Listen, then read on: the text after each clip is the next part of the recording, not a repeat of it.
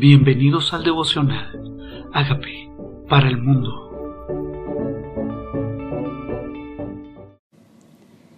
Éxodo capítulo 5 Moisés y Aarón ante Faraón. Después Moisés y Aarón entraron a la presencia de Faraón y le dijeron, Jehová, el Dios de Israel, dice así, deja ir a mi pueblo a celebrarme fiesta en el desierto. El propósito de Dios era que lo deje ir libres para alabar, libres para que le hagamos fiesta a Dios. No es libre para hacer lo que nosotros queramos, no es libre para esclavizarnos o hacernos dependientes o ser adictivos o ir el camino de nuestros propios deseos.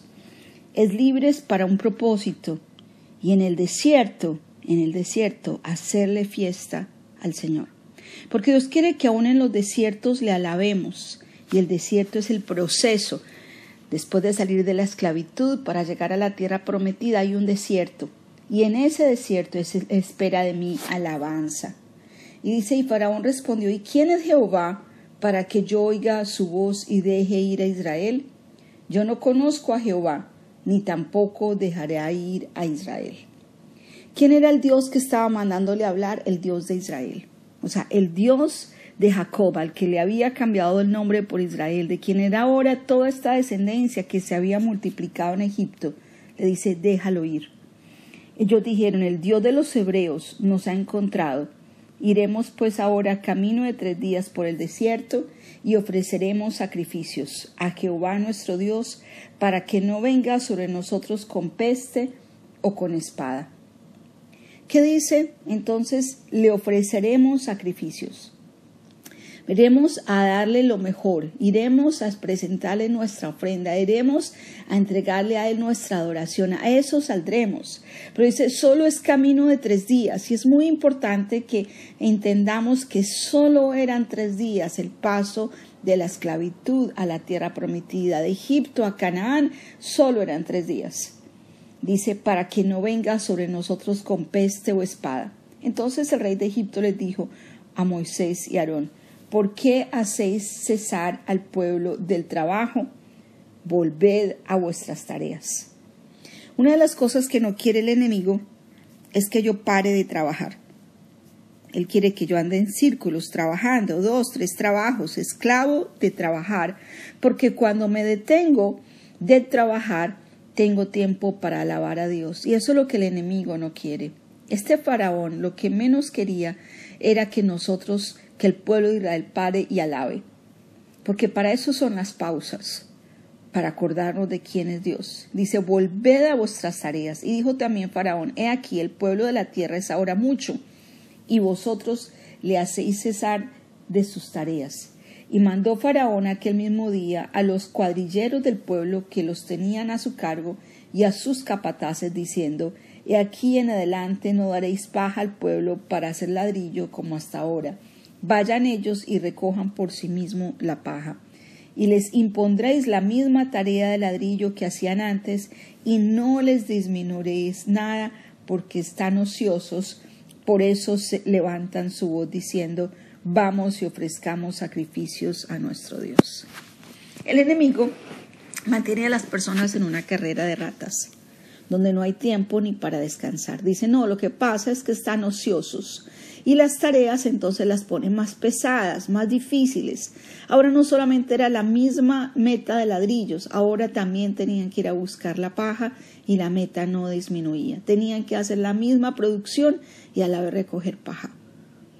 Eso pasa, eso pasa. Nos pone tareas difíciles mantiene a la gente ocupada y luego ni siquiera tiene tiempo para disfrutar lo que logró con su exceso de trabajo. Ni siquiera tiene tiempo para las relaciones, primero con Dios y luego con los demás, porque están ocupados trabajando, porque cuando llegan a sus casas llegan cansados. Y este duro trabajo a lo que el enemigo quiere acostumbrarnos no es de Dios. Sabemos que el trabajo es una bendición, pero estos son duras tareas.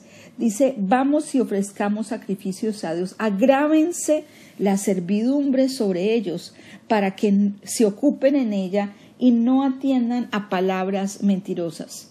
Y saliendo los cuadrilleros del pueblo y sus capataces hablaron al pueblo diciendo, Así ha dicho Faraón, yo no os doy paja, id vosotros y recoged la paja donde la halléis, pero nada se disminuirá de vuestra tarea. Entonces el pueblo se esparció por toda la tierra de Egipto para recoger rastrojo en lugar de paja, y los cuadrilleros los apremiaban diciendo Acabad vuestra obra, la tarea de cada día en su día, como cuando se os daba paja.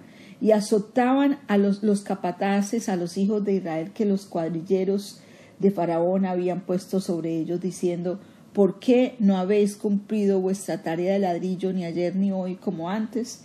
Y los capataces de los hijos de Israel vinieron a Faraón y se quejaron a él diciendo, ¿por qué no os hacéis así con tus siervos?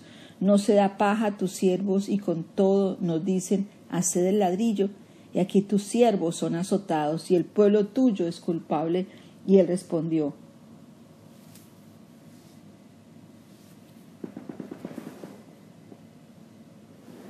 ¿Qué pasa entonces? Después, después de que vieron lo difícil que era hacer ladrillo, después de que les tocaba recoger paja, además de eso los azotaban si no cumplían las metas.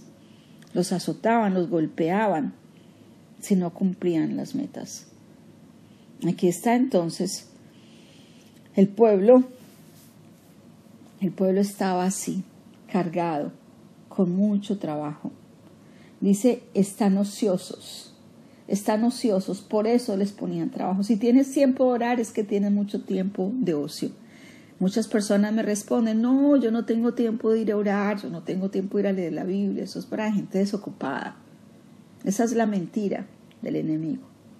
Que dedicarle tiempo a Dios es, es para personas ociosas, para personas que no tienen nada que hacer. Orar, levantarme a orar, no, eso es para los que no tienen oficio. Coja oficio cojo oficio, deje de estar orando todo el tiempo, deje de sacar tiempo para orar y leer la Biblia. Y esa mentira de que necesitamos coger más oficio y trabajar más duro es lo opuesto a lo que dice el Salmo 127, que dice que por demás nos levantamos de madrugada y vamos tarde a repausar, porque a su amado hará Dios el sueño. Porque si Dios no edifica la casa, en vano trabajan los que la edifican. Y cuando trabajamos en exceso, siete días de la semana, más de un turno de trabajo. Estamos queriéndole decir a Dios, no, no es tu bendición la que enriquece, es mi propio sudor. No, yo no necesito tu bendición ni orar, yo lo que necesito es trabajar más. Y muchas personas viven con la mentalidad de lo que necesitan es trabajar más. Y es mejor lo poco con bendición que lo mucho de trabajo y esfuerzo sin bendición, que se va como jornal en saco roto. Dice entonces que ellos llegaron a Faraón diciéndole esto. La gente no puede cumplir como antes. Y los capataces vinieron a Faraón entonces diciéndole esto y son azotados. Dice, el Faraón respondió, estáis ociosos, sí ociosos. Por eso decís, vamos y ofrezcamos sacrificios a Jehová. Y después ahora y trabajad. No se os dará paja, ni habéis de entregarla, y habéis de entregar la misma tarea de ladrillo. Entonces los capataces de Israel los capataces de los hijos de Israel se vieron en aflicción al decirles, no se disminuirá nada de vuestro ladrillo, de la tarea de cada día, y encontrando a Moisés y Aarón, que estaban a la vista de ellos cuando salían de la presencia de Faraón, les dijeron, mire, Jehová sobre vosotros y juzgue, pues nos habéis hecho abominables delante de Faraón y de sus siervos, poniéndoles la espalda, la espada en la mano para que nos maten. Ahora el pueblo de Israel se queja contra Moisés y Faraón, contra Moisés y Aarón. Dicen, bueno, fue a causa de que ustedes están haciendo esto, esa causa de que ustedes dicen que Dios quiere que le ofrezcamos sacrificio en el desierto, esa causa de las cosas que ustedes dicen a Faraón que nos están poniendo un trabajo más pesado. Ahora nosotros estamos viviendo de verdad aflicción. Ahora los capataces los son abominables para los hijos de Israel y Jehová comisionaba a Moisés y Aarón. Entonces Moisés se volvió a Jehová y dijo, Señor, ¿por qué afliges a este pueblo? ¿Para qué me enviasteis? ¿Por qué desde que yo vine a Faraón para hablarle en tu nombre ha afligido a este pueblo y tú no has librado a tu pueblo? Aquí está Moisés hablándole como sentía a Dios, hablándole, Señor, los, el trabajo es más duro desde que tú me pusiste en esto Señor, cuando yo le pedí esto a Faraón, ahora hay más aflicción. Y de pronto algunas personas me dicen, bueno, ahora que empecé a orar veo más dificultades, ahora que empecé a buscar al Señor me parece que la vida es más dura, o ahora que empecé a buscar al Señor yo veo que aparecen muchas cosas difíciles en mi vida. Y yo les quiero decir es lo opuesto. Dios sabía que iban a venir cosas difíciles y por eso quería que tú lo conocieras antes para que tuvieras la fortaleza interior, la paz espiritual, la unción de su espíritu, para poder resolver cada uno de estos problemas. Dios permitió, Dios permitió ese dolor, Dios permitió el, el, el que lo conocieras antes de que llegara el dolor para que tuvieras la capacidad de cumplir con tus metas, de cumplir con tus propósitos. Por eso Dios quería que lo conocieras, Dios quería que conocieras su palabra, para que en los días de aflicción pudiéramos soportar, para que en los días de aflicción supiéramos que con el problema hay salida. Y es evidente que el enemigo lo que quiera, lo que quiere es que nosotros que nosotros en los momentos de aflicción reneguemos, que en los momentos de aflicción nos quejemos, que en los momentos de aflicción le echemos la culpa a Dios, que en los momentos de aflicción pensemos tengo que trabajar más, tengo que luchar más, tengo que esforzarme más, tengo que buscar más trabajo, esto está muy difícil, tengo que hacer más. Y por estar haciendo eso, por estar haciendo eso, entonces entonces lo que ocurre con nuestras vidas es que en lugar de ver a Dios en los momentos de aflicción, estamos viendo nuestros problemas. En lugar de estar viendo a Dios en los momentos de dificultad, estamos viendo nuestras circunstancias difíciles. En lugar de alabarle en el tiempo que nos queda para que Dios quite de nosotros la pesada carga en, el, en eh, nosotros, lo que realmente estamos haciendo es impidiendo que la acción de Dios se manifieste, que la acción de Dios actúe, que haya milagros, porque el milagro ocurre cuando en lugar de mirar mi dolor, mi aflicción, mi necesidad, el milagro ocurre cuando yo miro a Dios, cuando yo miro su palabra, cuando yo busco sus promesas, cuando yo lo alabo a pesar de la adversidad, ahí es donde Dios opera. Sí, Moisés hizo lo correcto, ir a buscar a Dios, ir a contarle a Dios cómo se sentía. Y eso es exactamente lo que nosotros necesitamos hacer, buscar a Dios cuando estamos en aflicción, buscarlo a Él, contarle el estado de nuestro corazón.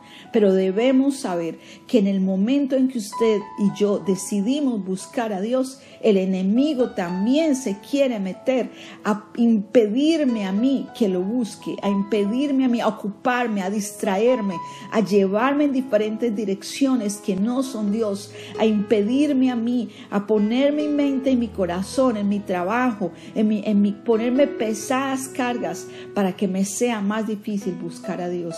Ese siempre va a ser la insistencia del enemigo. Y yo tengo que discernir que es el enemigo queriéndome distraer. Tengo que discernir que es el enemigo queriéndome distraer y tengo que entender que tengo que perseverar en buscar a Dios y buscar su palabra para que la aflicción sea quitada. Dile, Señor, perdóname porque siempre en la aflicción reniego o en la aflicción me quejo. Te pido perdón, cambia mi actitud para que en la aflicción te busque con todo mi corazón. Gracias, Señor, por oírme. Gracias Señor, reconozco que soy pecador, pero tú moriste por mis pecados. Te pido que entres a mi vida como Señor y Salvador y hagas de mí la persona sana y libre que tú quieres que yo sea. Amén. Amén.